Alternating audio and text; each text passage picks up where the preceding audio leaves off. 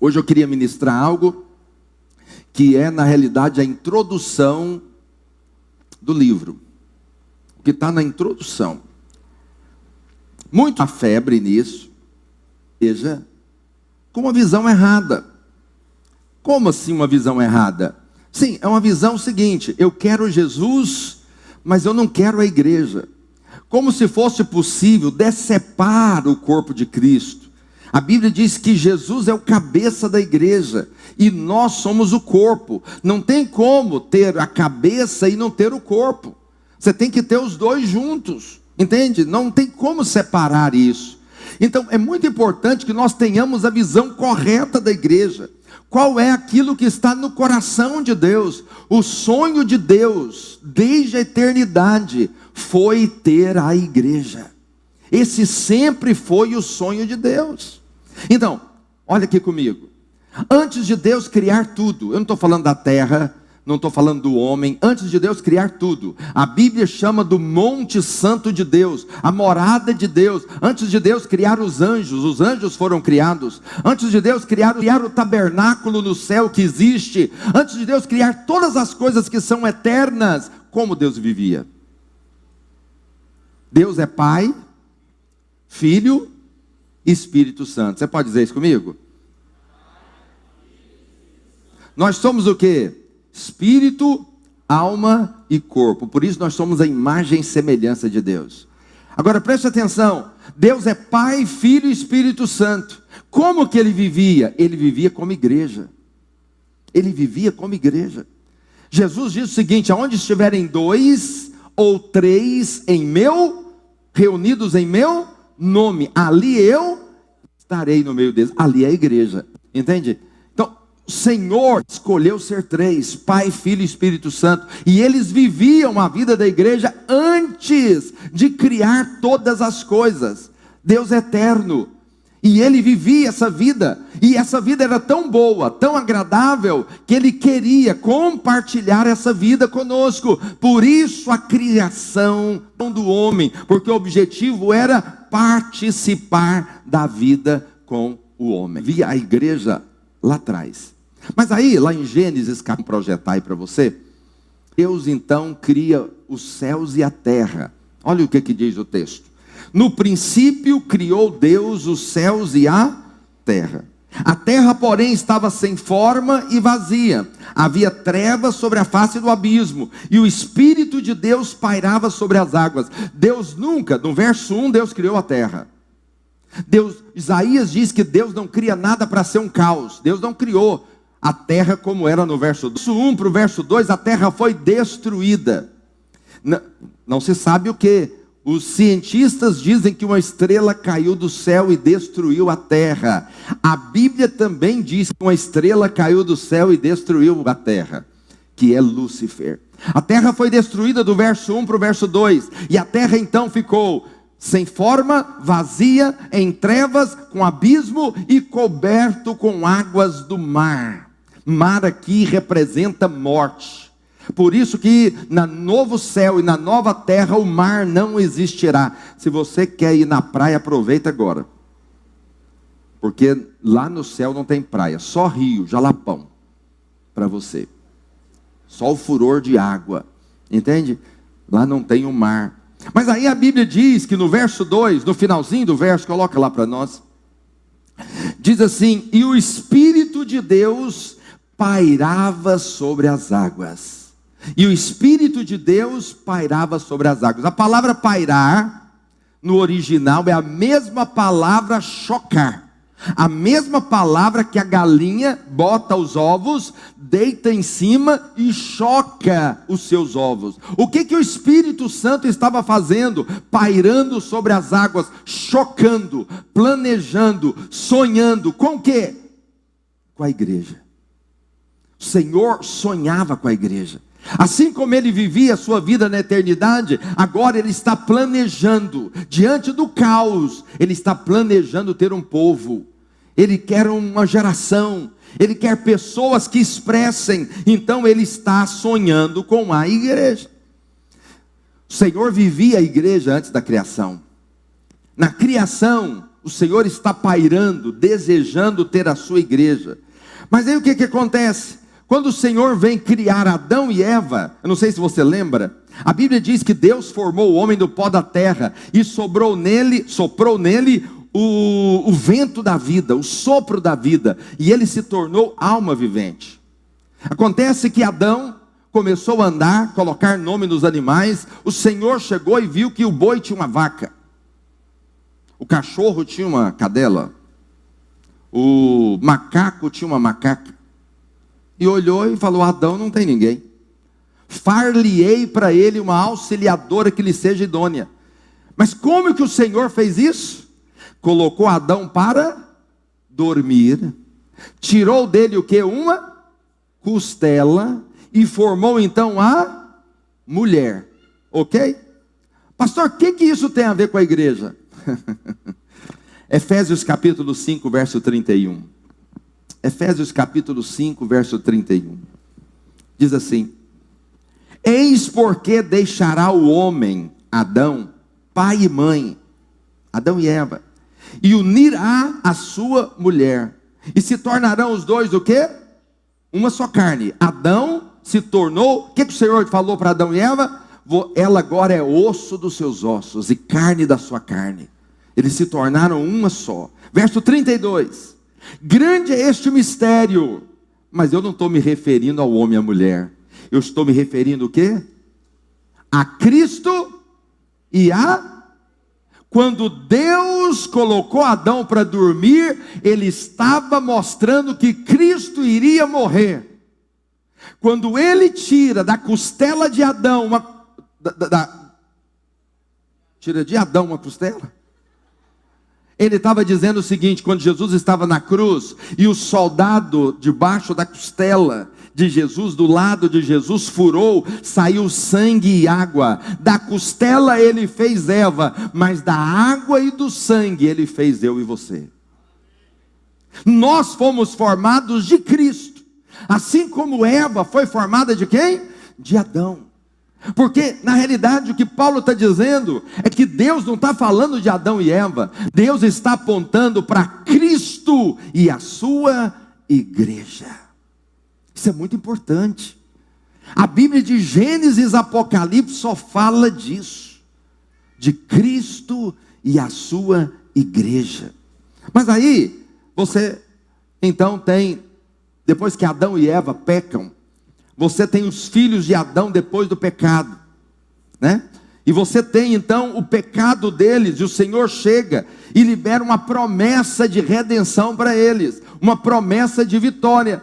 Você lembra disso? De todas as árvores do jardim você pode comer, mas a árvore do conhecimento do bem e do mal você não coma. Se comer, você morre. A serpente chegou e falou: morre nada. Deus é mau, Ele não quer te dar as coisas boas. Se você comer, você será semelhante a Deus. E eles então comeram e pecaram.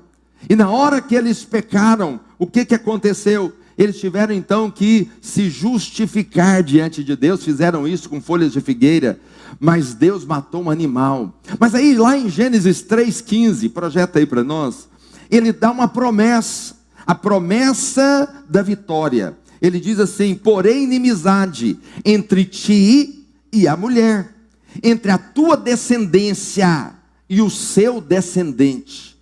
Este te ferirá a cabeça, e tu lhe ferirás o calcanhar. Tem duas descendências aqui.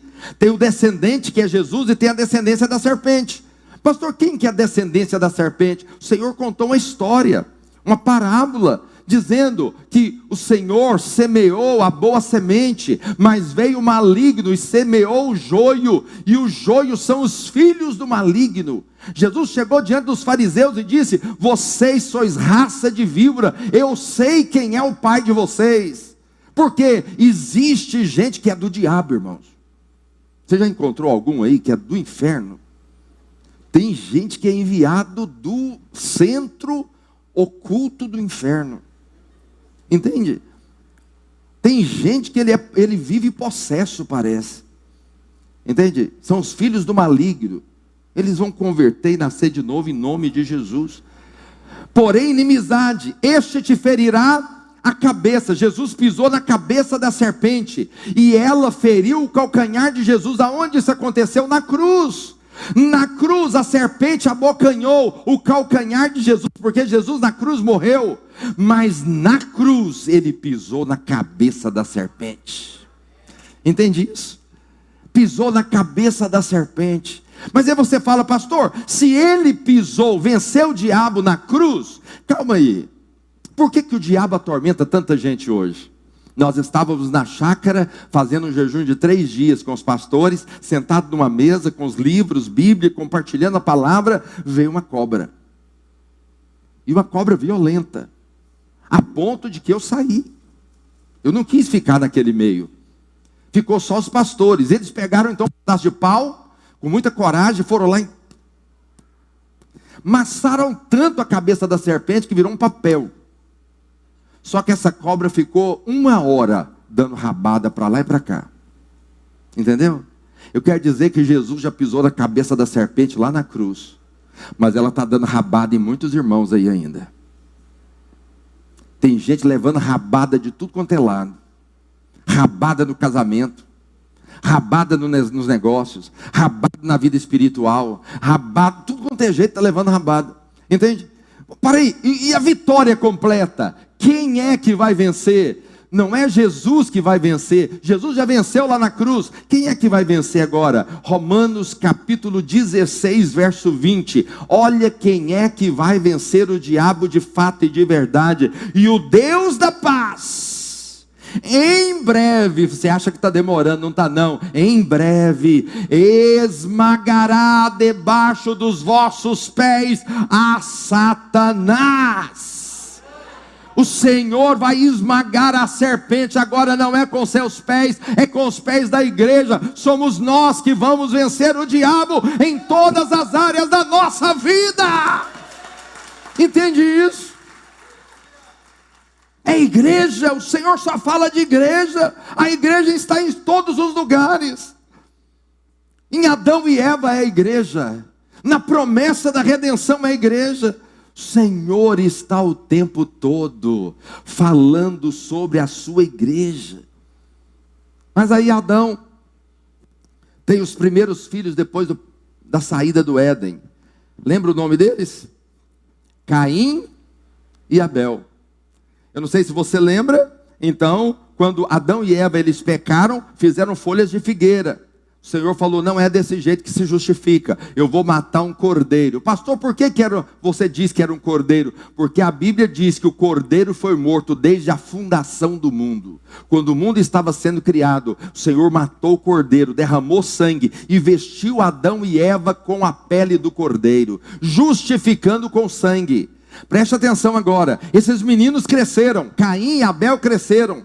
Como que Adão fazia, Adão adorava a Deus derramando sangue, matando um animal. Todo ano, talvez, não sei que de tempo em tempo ele fazia isso.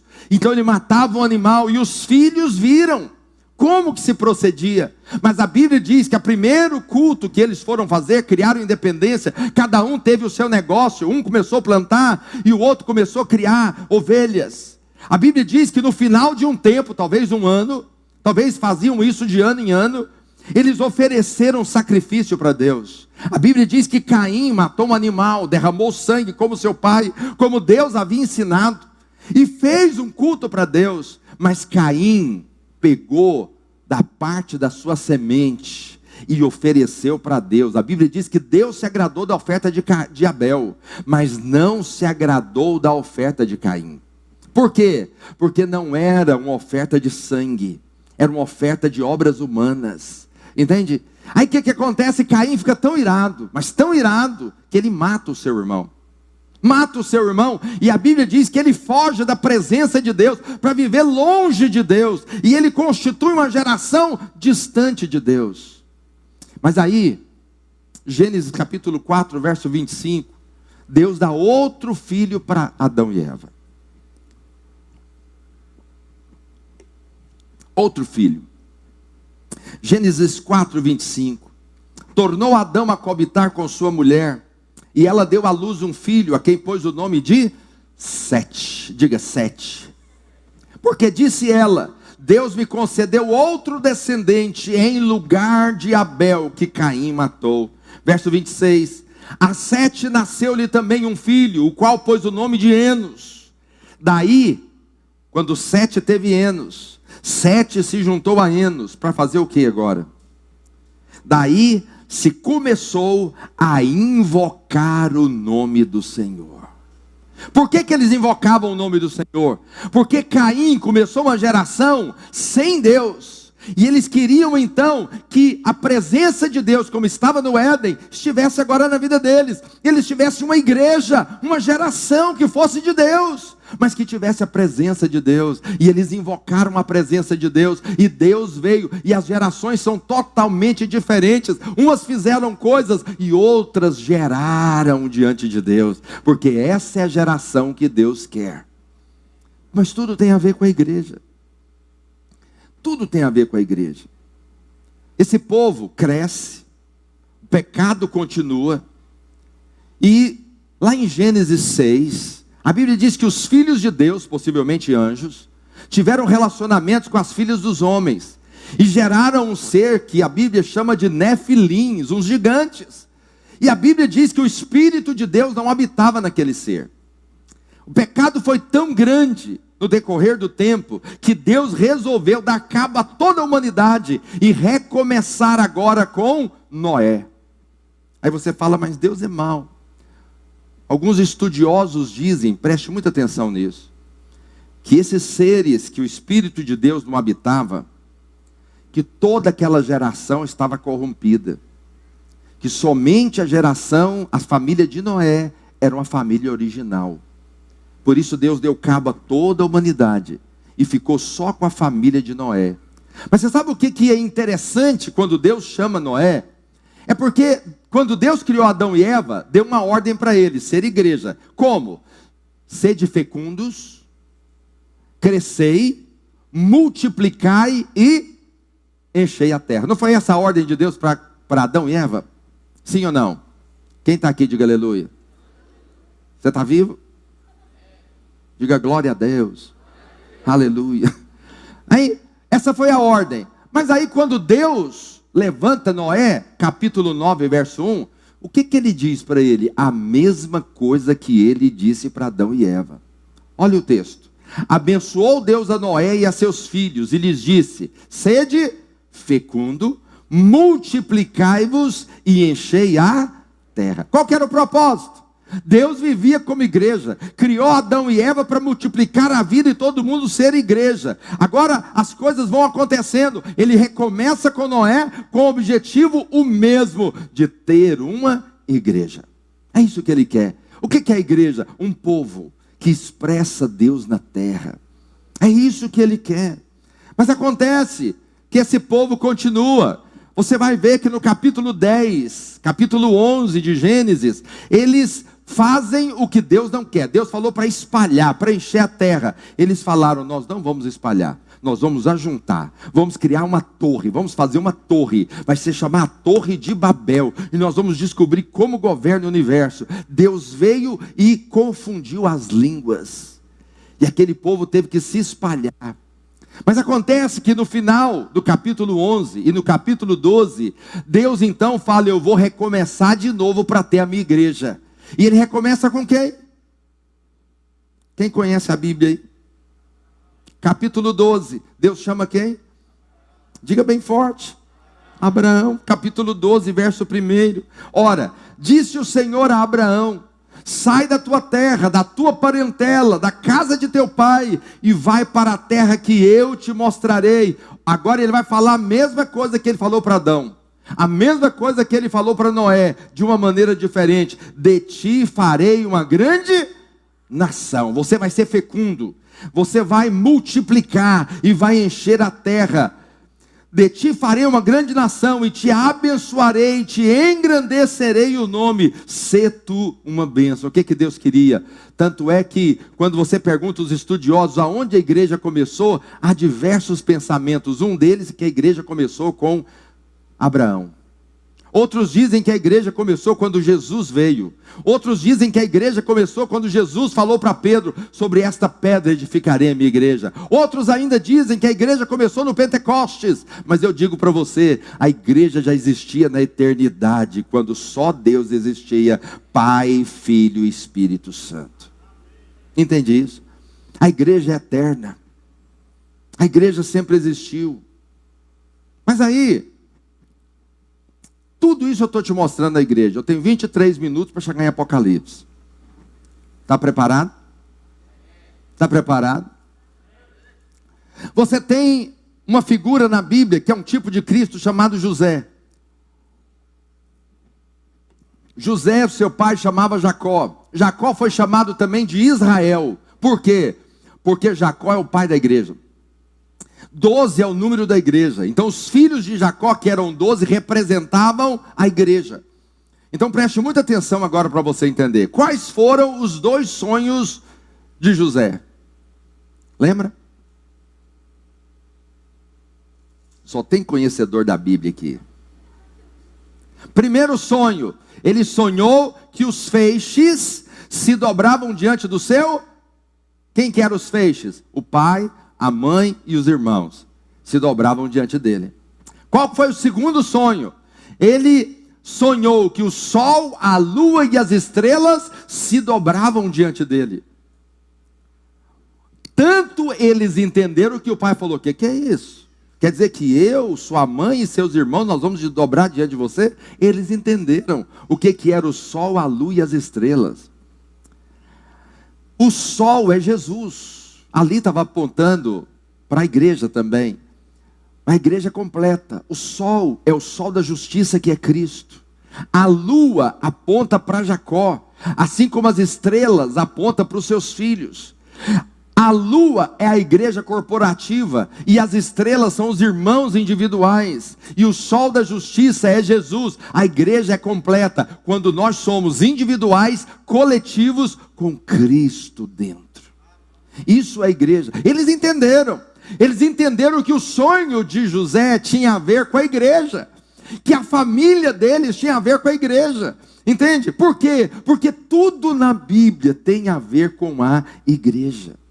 Você vê que esse povo vai parar no Egito, e lá no Egito eles se tornam escravos. E essa saída do Egito até chegar em Canaã é a tipologia da igreja. Por que, que eu digo que é a tipologia da igreja? Porque Paulo diz assim em 1 Coríntios capítulo 10. 1 Coríntios capítulo 10, verso 1, diz assim: Ora, irmãos, não quero que ignoreis que nossos pais estiveram todos sobre a, sobre a nuvem, e todos passaram pelo mar. Verso 2, preste muita atenção. Tendo sido todos batizados, assim na nuvem como no mar, com respeito a Moisés. Calma aí, nós somos batizados aonde? Na igreja. Esse povo saiu do Egito como nós saímos do mundo. E quando eles atravessam o Mar Vermelho, a Bíblia diz, eles foram batizados, porque esse povo aponta para a igreja. Os irmãos estão me entendendo? A Bíblia o tempo todo está falando da igreja. Quando esse povo está no deserto, Deus fala para Moisés construir um tabernáculo. E o tabernáculo aponta para quê? Para a igreja. O tabernáculo era dividido em três partes: átrio, santo lugar e santo dos santos. Átrio, santo lugar e santo dos santos. Tudo isso aponta para mim e para você. Tudo isso aponta para nós. Quer ver? Louvor. Louvor começa com o quê? Uma música de celebração todo mundo batendo palma, dando uma gingada, átrio. Depois você vai para o santo lugar, eles começam a cantar uma música de adoração, e você então começa a adorar a Deus, dizer que Ele é grande, que Ele é poderoso. Mas aí você tem que chegar onde? No Santo dos Santos. No Santo dos Santos não tinha luz. Só um entrava e tinha contato com Deus. Esse é o momento na hora do louvor que você não canta, você chora. Você não fala, você sente a presença de Deus. Tudo isso tem a ver. Entende o que eu estou dizendo? Tudo na nossa vida é assim. O culto é assim. A nossa vida, você vai orar é desse jeito. Você começa a orar, preste atenção. Quem ora cinco minutos nunca sai do ato. Se você tem o costume de orar cinco minutos, eu quero dizer que você nunca chegou no Santo dos Santos. Nunca. Ninguém chega, porque a sua carne não permite. Você ora cinco minutos, é só átrio. Você tem que quebrar a sua carne para você chegar no santo lugar, para você chegar no santo dos santos. E no final da sua oração, você sentir o toque de Deus, a voz de Deus ministrando dentro de você. Porque tudo isso aqui aponta para a igreja. Aponta para a igreja. Tanto aponta para a igreja que Apocalipse 21, verso 3. Projeta para mim. Apocalipse 21, verso 3. A Bíblia diz: Então vi grande voz vinda do trono de Deus, dizendo: Eis o tabernáculo de Deus com os homens, Deus habitará com eles, eles serão povo de Deus, e Deus mesmo estará com eles. Apocalipse 21, 3: O céu se abre, e eles olham e vê o tabernáculo no céu. Porque Hebreus diz que o tabernáculo criado no deserto era uma sombra da realidade que está no céu, mas é a realidade nossa. Tudo isso é figura da igreja. Aí Jesus vem. Jesus vem. Jesus chama seus discípulos. Jesus começa a andar com seus discípulos. E aí tem um momento que ele pergunta: Quem diz o povo ser o filho do homem? E os começam a dizer Jeremias e não sei o quê, né? E eles perguntam: Mas vós, quem dizeis que eu sou? E aí Pedro responde: Tu és o Cristo, o filho do Deus vivo. Nessa hora, Mateus 16, 18, projeta para nós. O Senhor diz assim: Também eu te digo que tu és Pedro, e sobre esta pedra, esta confissão, eu vou edificar a minha igreja. Jesus veio aqui para quê? Para quê? Para quê? Edificar a sua. Então diga bem forte: para que Jesus veio? Edificar a igreja. Pastor, ele não veio salvar? Ele veio salvar para que você se torne uma pedra da construção e seja igreja, e edifique igreja, e ganhe mais pedras. E nós vamos ajuntando pedras para chegar no dia que ele vai voltar e ele vai ter um tabernáculo. Nós aqui, eu e você, pedras vivas, para habitar eternamente. Senhor veio edificar igreja. Senhor não veio brincar. O Senhor não veio simplesmente passear, o Senhor veio estabelecer a sua igreja. Tudo na palavra tem a ver com a sua igreja. Aí os apóstolos continuam a obra do Senhor. O que, que os apóstolos fizeram? Abriram igreja, edificaram igreja, levantaram pastores, ordenaram pastores, batizaram gente, Primeira palavra de Pedro, 3 mil convertidos. Você vai para Atos 5, 5 mil convertidos. E eles estão fazendo e edificando igrejas. Pastor, e o Novo Testamento? As cartas dos apóstolos. As cartas de Paulo. Ou é para a igreja, ou é para um pastor líder de uma igreja. Tudo tem a ver com a igreja. Eu quero dizer que você é igreja. Você pode falar para o seu vizinho, fala você é a igreja. E agora para terminar, Apocalipse. Tem igreja em Apocalipse? Pergunta para o seu vizinho, tem igreja em Apocalipse, irmão?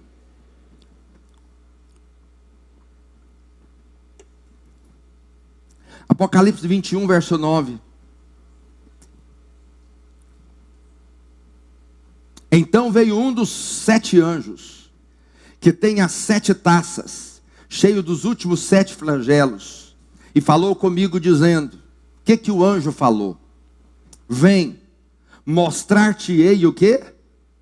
A noiva, a esposa do. Quem é a noiva? Quem é a noiva? Diga a igreja. Quem é a noiva? A igreja. Quem é a esposa do cordeiro? A igreja. Quem vai casar com o Senhor? A igreja. Preste atenção: a igreja começa com o casamento de Adão e Eva, Cristo e a igreja. E ela termina com o casamento de Cristo e a sua igreja. Eu quero dizer que nós estamos sendo preparados como noiva para um dia casar com o Senhor e morar com Ele eternamente. É igreja. Se você vai para o livro de João, que é o livro que linka o Novo e o Velho Testamento, porque é o único que diz no princípio estava com Deus. Esse livro que linka Apocalipse e Gênesis, ele vai dizer que o primeiro sinal, o primeiro milagre de Jesus foi feito aonde? Em um casamento. Porque tudo tem a ver com Cristo. Tudo tem a ver com Jesus. Os irmãos do louvor podem subir. Preste atenção. Por que está falando isso, pastor? Nós vamos jejuar dez dias e vamos estudar sobre a igreja. Olha aqui para mim, não perca esse espírito. Fique de pé onde você está. Olha aqui para mim.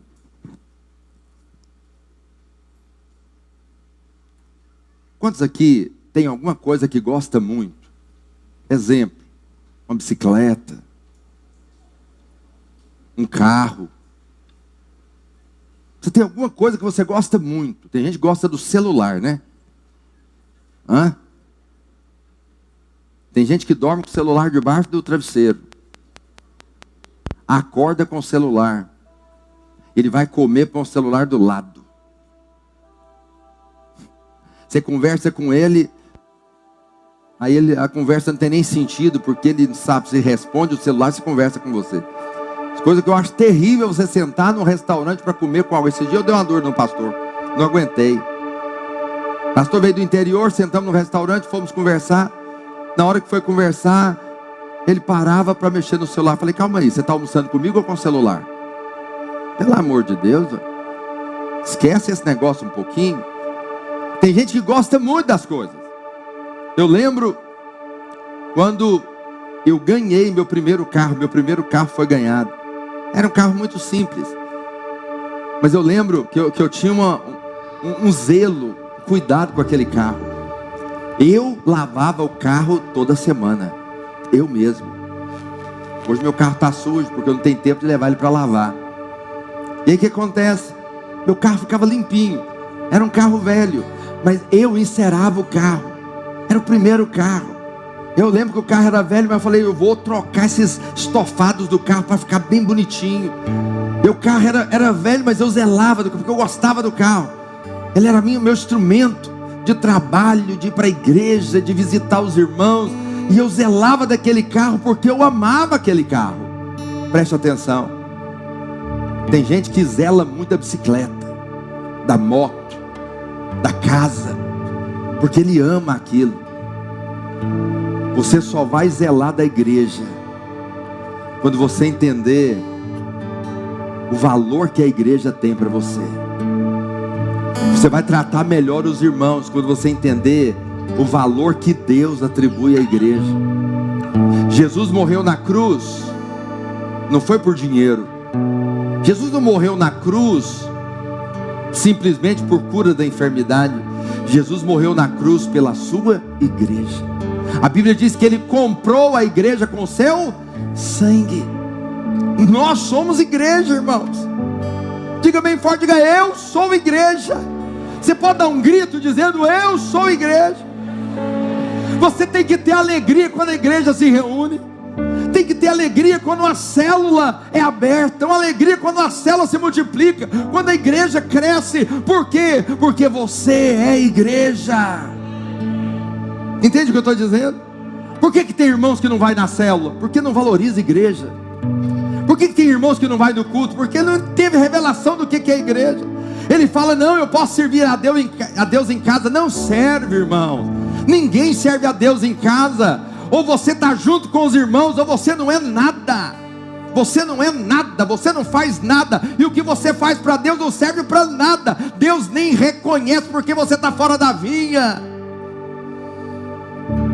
Tem gente que acha loucura o que eu estou falando, pode achar o quanto quiser, não me importa que eu seja tomado como louco. Gente não serve a Deus em casa, não existe ministério em casa, não existe igreja em casa. Igreja é onde estiverem dois ou três reunidos em meu nome, aí eu estarei no meio deles. Isto é igreja nesses dias o nosso coração se abra, nossos olhos vejam o que Deus vê. Tudo na sua vida tinha que ser em prol da igreja, prol da igreja, para servir a obra, a igreja. Sua casa é para ter uma célula, seu carro é para carregar irmãos. Seu carro não é para você tirar férias, sua casa não é para você desfrutar. Tudo que Deus deu, Deus dá como semente, é para você e para você semear, para abençoar outros. Eu profetizo que cada casa de irmãos da nossa igreja vai ter uma igreja funcionando lá, uma célula funcionando lá. Entende o que eu estou dizendo? Você é igreja. Ontem eu estava ouvindo lá a live do pastor Aloysio, do Pablo Marçal, uma coisa, várias coisas me chamaram a atenção, mas tem uma que me chamou muita atenção. Muita atenção. Pastor Luiz conversando com ele, ele disse algo que me marcou. Eu já ouvi muitos irmãos dizendo, pastor, é muito difícil ser crente nesse mundo.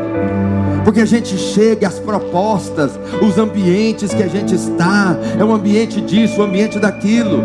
Ele hoje é um cara que reúne com milionários, bilionários, acompanha gente, muitos empresários. E ele senta e o povo começa a falar de mulher, e ele fala: Meu amigo, eu não falo isso. Meu padrão é outro, meu perfil é outro. Ele se posiciona como igreja. Você não é para ser influenciado, você é para influenciar. Aonde você já, pastor, no meu trabalho o ambiente é terrível. É terrível porque você não é igreja. Se você for igreja, você muda o ambiente no seu trabalho. O dia que eles vêm conversar com você com propostas indecentes, você se posiciona e mostra que você é igreja. Acabou. Não vão falar mais nada. Por quê? Porque você é igreja. As pessoas do mundo só procuram ajuda em quem é igreja. Quem se mistura lá fora não serve para eles. Entende o que eu estou dizendo? Na hora de precisar de ajuda, eles vão procurar alguém que é igreja. Eu quero dizer, você é igreja. Você é igreja. Coloque a mão no coração onde você está. Enquanto os irmãos tocam aqui, fala para o Senhor: Senhor, dá-me um entendimento e revelação, Senhor, da tua igreja. Diga para o Senhor: Eu sou igreja eu sou igreja, eu quero edificar a tua casa, eu quero edificar a tua obra. Fala mesmo para Deus, peça para Deus que você cada dia seja mais envolvido, que você cresça no ambiente da casa de Deus, que você caminhe o caminho do tabernáculo, que você conheça o Senhor, que você esteja com os irmãos. Oh Espírito de Deus, faz na vida do meu irmão, meu Pai, dá ele revelação, enche ele das verdades da tua palavra. Ó oh Deus, que ele possa amar o que o Senhor ama, odiar o que o Senhor odeia, que ele possa servir aquilo que o Senhor serve, que ele possa edificar aquilo que o Senhor edifica, meu Pai. Oh Espírito Santo de Deus, move sobre a vida do meu irmão, em nome de Jesus, em nome de Jesus. Oh, oh vamos cantar essa canção. Oh Espírito de Deus.